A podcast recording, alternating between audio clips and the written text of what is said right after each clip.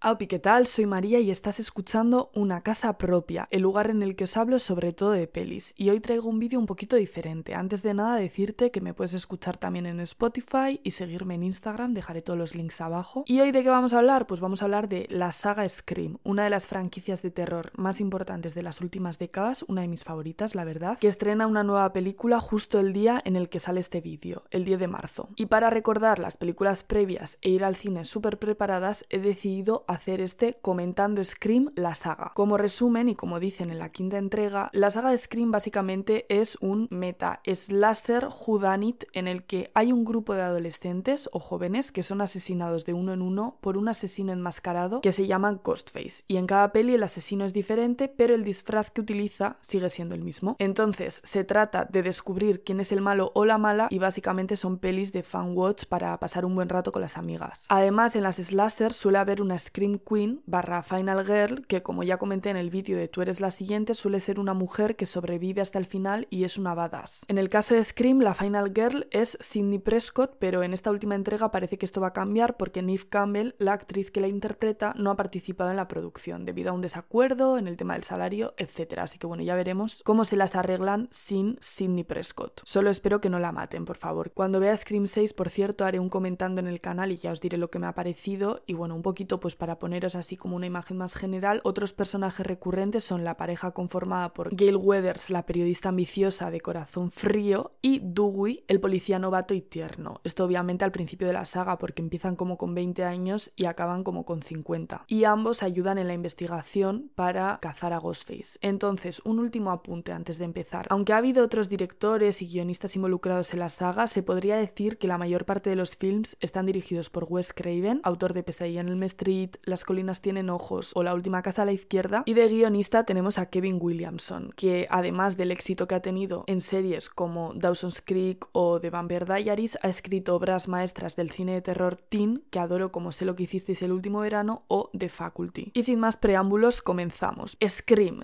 Scream es la primera la que inició este fenómeno y estrenada en 1996, esto va a sonar un poco a Wikipedia, pero bueno, bear with me, ¿vale? Dirigida por Wes Craven y escrita por el homosexual Kevin Williamson, es como la favorita por autonomasia dentro del fandom. Todo empieza con Casey Becker, aka Drew Barrymore, sola en casa. Está preparando unas palomitas para ver una peli de terror y recibe una llamada. ¿Cuál es tu película de terror favorita? etc. El caso es que Ghostface la mata. Y tengo que decir, chicas, que es una secuencia brillante, súper dinámica. Esto de hecho va a ser una fórmula que seguirá en las siguientes entregas, me refiero al hecho de comenzar con un asesinato bastante heavy. Lo único que no supero es el muñeco que cuelgan del árbol para hacer del cadáver de Drew. O sea, ¿no le podrían haber colgado a la actriz? Pregunto, porque es que realmente sí que se nota ese muñeco y el muñeco de Tatum, o sea, de Rose McCowan en el garaje, o sea, son un poco de mofa, pero bueno. Inmediatamente después del asesinato de Casey, pasamos a nuestra prota, Sidney Prescott, en su habitación con un póster 4x4 de Indigo Girls, la verdad es que Big Dyke, y de hecho, ojalá ella y Tatum novias, la verdad, porque me encanta Tatum, me enamora de Tatum, me da muchísima pena que la hayan matado,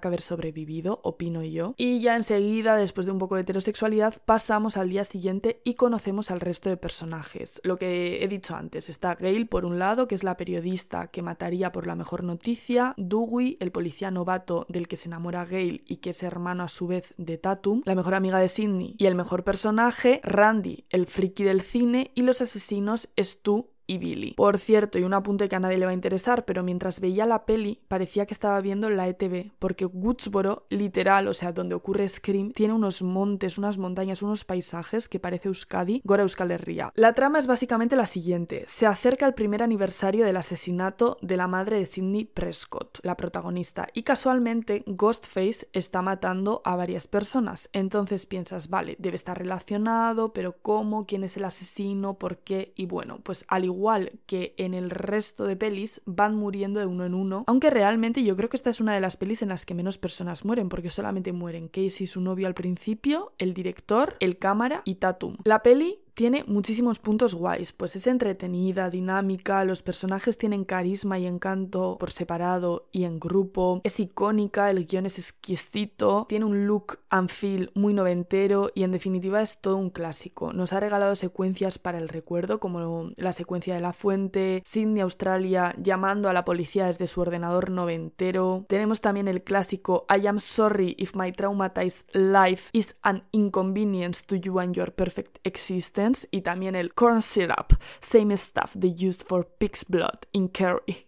de verdad, qué friki soy. Pero es que me encanta. También tenemos el She Look Dead si Still Does. Es que, jo, me encanta, la verdad es que tiene unas pedazo frasazas ahí Kevin Williamson haciendo bien su trabajo. ¿Cómo se notaba el hambre, eh? Porque Kevin Williamson era un aspiring writer, o sea, que no había hecho nada profesionalmente y estaba pasándolo fatal económicamente y la verdad es que se nota porque el trabajo está muy bien hecho. Y en esta peli es también cuando conocemos, nos presentan por primera vez las normas de las películas slasher, que son la primera, no puedes tener sexo, la segunda, no puedes beber o tomar drogas y la tercera, nunca digas ahora vuelvo porque no volverás. En España esta peli la podéis encontrar en Sky Showtime y en Tubiday, que yo no conocía estas plataformas, pero bueno, a ellos las suelto. Y siempre digo las plataformas, pero si tenéis alguna duda podéis buscar la película en justwatch.com, ponéis el país y os salen todas las opciones de streaming, de alquiler, de compra de productos audiovisuales en general, series, películas, etc. Scream 2 de 1997, dirigida por Craven y escrita por Williamson, de nuevo, es la secuela y y básicamente Cindy ya está en la universidad, tiene un nuevo novio, una nueva amiga y está feliz hasta que vuelven los asesinatos. Todo comienza en una sala de cine en la que están proyectando Stab o Puñalada en español. Básicamente, Gail Weathers, que es la periodista que os decía, escribe un libro basado en los crímenes de la primera película, se hace como súper popular y empiezan a hacer películas basadas en ese libro, que se llaman Puñalada. Entonces, con todos estos eventos, como es normal, Sidney se desanima porque se da cuenta de que no puede rehacer su vida. Total, la misma historia de siempre. Asesinatos, quién es el asesino. Puntos positivos de Scream 2. Bueno, en esta peli sale Sarah Michelle Gellar, mi icono, mi ídolo de la infancia, la adoro, hace de Sissy y podríamos decir que es el equivalente a Casey o Drew Barrymore de la primera peli. Como os decía, yo adoro a Sarah Michelle Gellar, en algún momento hablaré de Buffy cazavampiros, de Crueles Intenciones, etc. Ha hecho pues lo que decía Buffy, Crueles Intenciones, sé lo que hicisteis el último verano, otro gran otro gran Hotel Glam, otro gran slasher movie, Scooby-Doo. En esta película, en Scream 2, hace de una film student, así que me encanta, me siento representada. Y su muerte, lo único, no me gusta tanto, porque sí que es cierto que se podría haber evitado en el momento en el que su amiga sale de casa e inmediatamente después recibe una llamada de Ghostface. Y la verdad es que podría haber abierto la puerta y se podría haber marchado con su amiga, pero chica, pues entonces no habría crimen, no habría película y pues no te estaría hablando de ello. Algo que sí que me gusta de su asesinato es que cuando muere empieza a sonar la típica música noventera que se utiliza como transición para pasar a una secuencia en una fiesta y eso es como un detalle que me encanta. Otra actriz que sale, Rebecca Gayhart, gran apellido, mejor filmografía, ha hecho obras maestras como Urban Legend o Joe Breaker. Cada vez que digo que una película me encanta, cada vez que la menciono significa que probablemente en el futuro la voy a traer al canal. Por otro lado, Gail y Sidney tienen un glow up, o sea, están guapísimas las dos, me encanta el peinado, bueno, el pelo, el maquillaje, y todo de Kale, me encanta la ropa que lleva, Sidney más de lo mismo. Y me hace gracia porque en la primera película Sidney dice, si hiciesen una película sobre los asesinatos, con la mala suerte que tengo seguro que Tori Spelling haría de mí y efectivamente hace de ella en las pelis de puñalada. Que Tori Spelling, por si no lo sabéis, es un personaje icónico del entretenimiento estadounidense por ser la hija de Aaron Spelling, uno de los mayores productores de televisión con series como Los Ángeles de Charlie, Dinastía, Sensación de Vivir, que por cierto de Sensación de Vivir hice ya un vídeo en el canal, lo pondré arriba en la pestañita. Y Tori Spelling tiene dos películas que quiero ver que se llaman Trick, que es una de gays, y otra llamada A Friend to Die For o Death of a Cheerleader, que es una peli basada en un crimen real entre adolescentes que tengo súper pendientes y las traeré también al canal. Pero volviendo a Scream 2, las secuencias de stab de puñalada son súper graciosas, volvemos a tener una secuencia en la que Randy repasa esta vez las normas de una secuela, que son matar a más personas y que estas muertes sean más sangrientas y gore, lo cual sí que se cumple. Y en relación con Randy, fallece en esta peli, y sí que es cierto que me da un poco de pena, sobre todo teniendo en cuenta que muere bastante pronto en el film y luego también que no muere ayudando a alguien o de alguna manera útil, sino que le matan así sin más. Apenas vemos su muerte, le matan ahí como en una van y no sé, es como todo muy cutre bajo mi punto de vista y como que no le dan el final que se merecía. Otra cosita que no me convence es la amiga de Sidney, no tiene líneas, ni carisma, ni presencia, aunque sí que es cierto que la secuencia del accidente de coche que posteriormente resulta en su muerte sí que me mola bastante desde el momento en el que la vi. Es cierto que en esta secuela, como ya había indicado antes, siento que muchas muertes se podrían haber evitado de una forma muy obvia y eso me saca bastante de quicio, porque en la primera me da la impresión de que no hay tantos momentos de decir eh, esta chica es tonta, pero en Scream 2 sí. De hecho, en esta secuencia de la que estaba hablando, de la del coche, después del accidente Ghostface está inconsciente y las chicas consiguen salir del coche y como que van a huir, bla bla bla. Total, el caso es que en ese momento Sid o Sidney podría haber cogido el arma del policía muerto y haber matado a Ghostface, pero decide alargar la película una hora más, sale corriendo y matan a su amiga. Para mí lo mejor de Scream 2 son Gail y Dewey enamorándose y los looks en general y lo peor es el plano final de la peli, que parece que está grabado con el zoom de la BlackBerry y es un cuadro y es horrible. Y en España podéis encontrar Scream 2 en la plataforma Sky Showtime. Bueno, ya pasamos a Scream 3 del año 2000. Está dirigida de nuevo por Craven, pero esta vez escrita por otro señor llamado Eren Kruger, que hizo el guion de las adaptaciones estadounidenses de The Ring y Ghost in the Shell, por si lo queréis ubicar un poquito más. Entonces, ¿qué nos cuentan en Scream 3? Cuando la peli empieza, Sidney está escondida en una casa en el monte, aislada de todo y de todos, y Dewey y Gail están separados como pareja, pero ambos viven en Los Ángeles. Gail sigue como periodista y Dewey está de asesor en la tercera película de Puñalada. Obviamente, todo se tiene que torcer y todo se tuerce cuando varios miembros del cast son asesinados y al lado de cada víctima Ghostface deja una foto de Maureen Prescott, que es la madre de Sidney que falleció. Total, que el asesino está buscando a Sidney, así que ella se ve obligada a salir de su confinamiento voluntario y ahí empieza un poquito la acción. Como ya os he dicho, Randy falleció en la segunda peli, pero no sin antes dejarnos un vídeo explicando las normas que debe seguir una trilogía, que son las siguientes. La primera, que el villano es un superhumano, es decir, que es muy difícil de matar. La segunda, que cualquiera puede morir, incluso la protagonista. Y la tercera, que el pasado siempre vuelve. Y esta última norma será la clave porque la trama tiene que ver con el crimen que lo comenzó todo, es decir, el asesinato de Maureen Prescott. Y a mí personalmente me gusta bastante que lo planteen así. Viendo la película sí que da la impresión de que la intención era terminar el fenómeno Scream como una trilogía y de hecho se cierran muy bien todas las tramas. También me gusta mucho que en Scream 1 Sid sea un adolescente, en la segunda sea una universitaria y que ya en la tercera sea una adulta, porque siento como que seguimos, acompañamos a nuestra heroína en su vida y como que te haces sentirte partícipe de su vida, ¿verdad? Nuestra prota además pasa por un arco de transformación muy guay en Scream 3 porque empieza la peli aislada y emparanoiada con mil sistemas de seguridad en casa y sin poder avanzar y sin poder dejar el pasado atrás. De hecho esto lo podemos apreciar en que todavía lleva el colgante que le regaló su novio fallecido en la peli anterior y también trabaja de asistente telefónico para mujeres maltratadas y vemos cómo ella les dice que no tienen que dar su nombre real si no quieren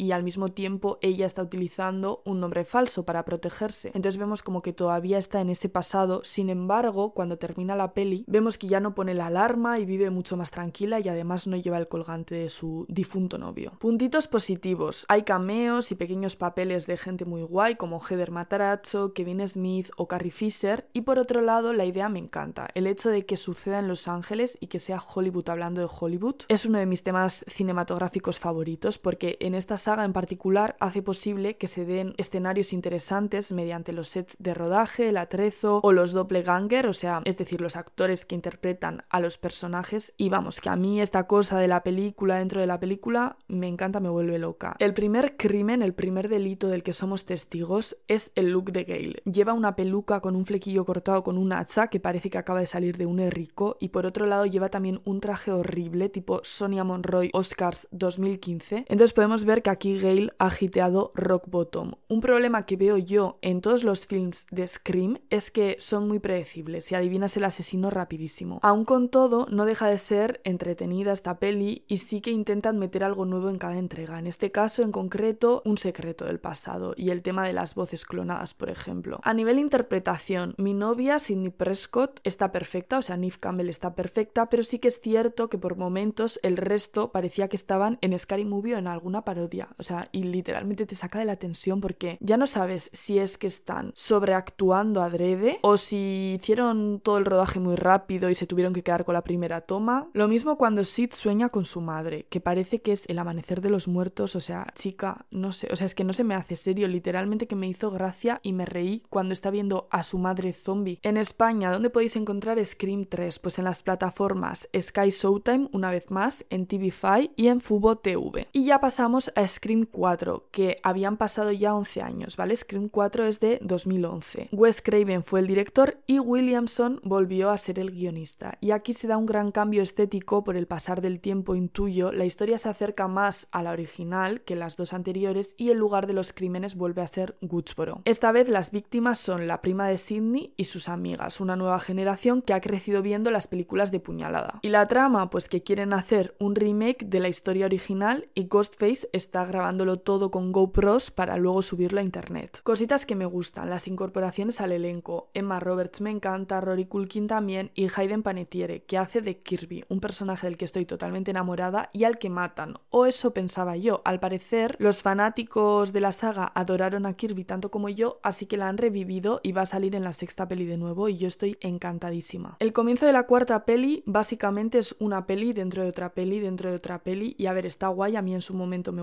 y bueno, es otro momento en el que se aprovecha para criticar el género slasher y al igual que en toda la saga, pues Scream 4 también está llena de referencias al género de terror, que si te gusta, pues eso está feten. Yo creo que Jill, que es la villana interpretada por Emma Roberts, es mi Ghostface favorita por la presencia y el carisma que tiene, el tiro en el pene y la secuencia en la que está stageando la escena del crimen para parecer la víctima, o sea, me vuelven loca. Lo que más me falla es que han crecido los originales y quieras o no, da pena, porque en este tipo de películas encaja mucho mejor una persona adolescente o joven que alguien que parece que ha vivido seis vidas y que está a punto de divorciarse de su pareja. Luego también lo que es el look and feel es radicalmente diferente al de las pelis anteriores, intuyo que por las tendencias audiovisuales del momento, porque es una película del 2011 y en esa época todas las pelis de miedo básicamente veías un píxel, o sea, era todo negro, entonces pues eso, es una peli muy oscura, más contrastada y muy de la onda del terror de esa época. Y yo personalmente prefiero cómo se veía la saga en los años 90. Y último detalle, Dewey ya no cojea, o sea, a este señor en cada película le han acuchillado 40 veces y le han pegado 4 tiros y de la 1 a la 3 está cojeando, pero ya en la cuarta de repente parece que le han hecho un trasplante de cuerpo y camina totalmente normal, lo único que tiene es que se ha dejado la barba larga y ya está. En España, ¿dónde puedes encontrar Scream 4? Bueno, pues la puedes encontrar en Amazon Prime, en Filming y en Flixole. Y ya pasamos a la última película, Scream 5 de 2022, que está dirigida por Matt Bettinelli Olpin, autor de VHS, os voy a decir las obras que a mí me parecen interesantes, y Tyler Gillette, y está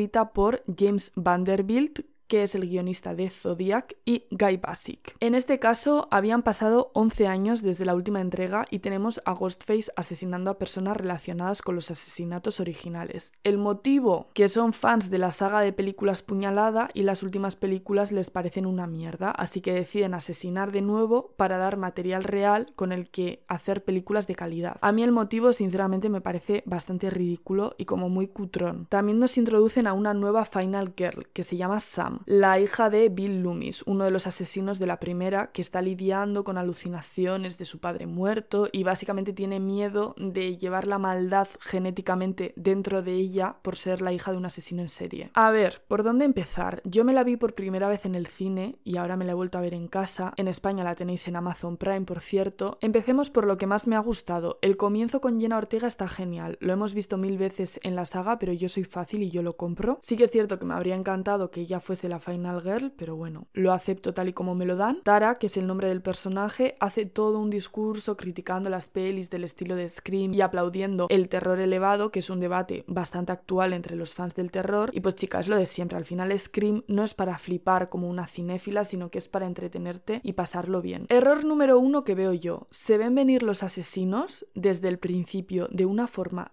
tan evidente y tan exagerada. Una de las asesinas, que es Amber, yo al principio pensé que era o la novia de Jenna Ortega o era la mala malísima. Y bueno, chica, no me iban a dar el placer de que fuese su novia, así que evidentemente es la mala junto con el pedo que le acompaña. Mi secuencia favorita yo tendría que decir que es la muerte de Wes, interpretado por Dylan Minette, el único personaje junto con Tara, o sea, Jenna Ortega, que me interesa. Y la muerte de Wes me parece bastante guay, es gore y me gusta cómo ocurre, pero sí que es cierto que me habría gustado, me habría encantado que sobreviviese y que estuviese en esta sexta entrega. También aparecen Heather Matarazzo de nuevo y Kyle Gallner, que hacía de emo en Jennifer's Body, así que yo le tengo un cariño inmenso. En esta quinta película muere Dewey y a ver, los legacy characters tienen que ir muriendo, pero lo hace de una forma tan absurda que es como un poco insultante. O sea, a mí me gusta que si le vas a matar, pues dale la, la despedida que se merece con Gail Weathers, por ejemplo, o haz que sea porque está ayudando a alguien. Lo peor para mí de Scream, ¿vale? Porque a esta quinta parte le llamaron Scream a secas. Entiendo que porque empieza como una nueva etapa dentro de la saga, pero bueno, lo peor de Scream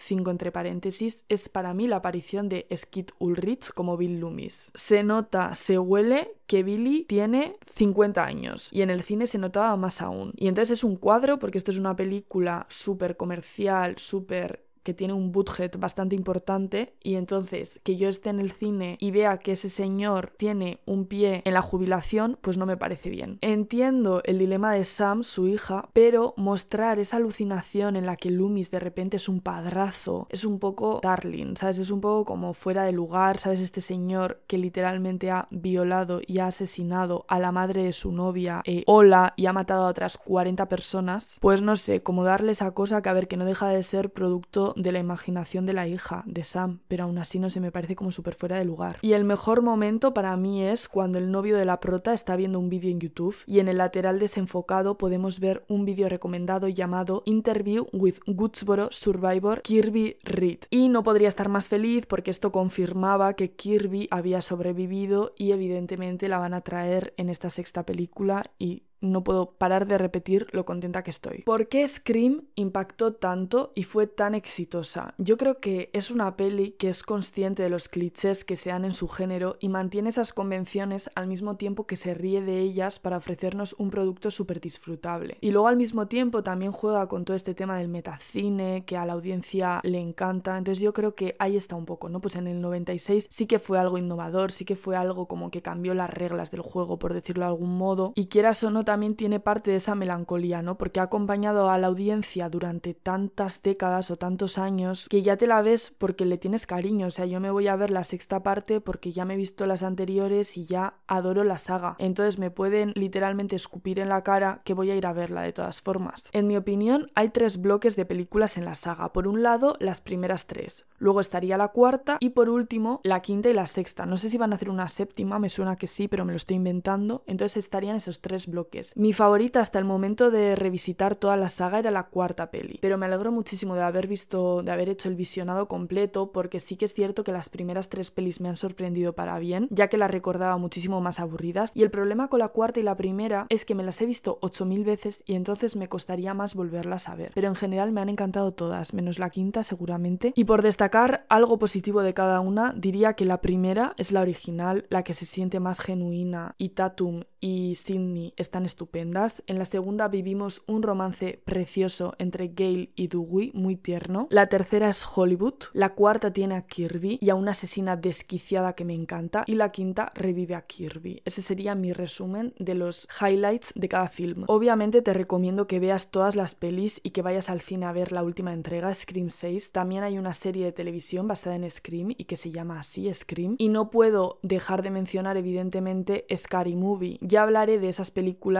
en otro vídeo, pero tenéis que verlas. Está muy relacionado obviamente con Scream, sé lo que hiciste el último verano y todo esto, seguro que ya las conocéis, pero básicamente parodian este tipo de cintas slasher y son cine de nuestra infancia de los hermanos Wayans. Y nada, poquito más, esto es todo. Yo subo un vídeo semanal los viernes a las doce y media del mediodía. Es que ricasco por todo, seguidme en Instagram, me podéis escuchar en Spotify, dejo los links abajo. Si me dieseis un like lo agradecería un montón porque este vídeo la verdad es que me ha llevado muchísimas horas. Si me queréis sugerir alguna película, música o lo que sea, me lo ponéis en los comentarios, dadle like, suscribíos, es que ricasco por todo. Hasta la semana que viene, espero que tengas una semana preciosa, un buen día. Si no es así, cómete algo rico y hazte una maratón de screen que para eso está. Un abrazo enorme, es que ricasco y agur.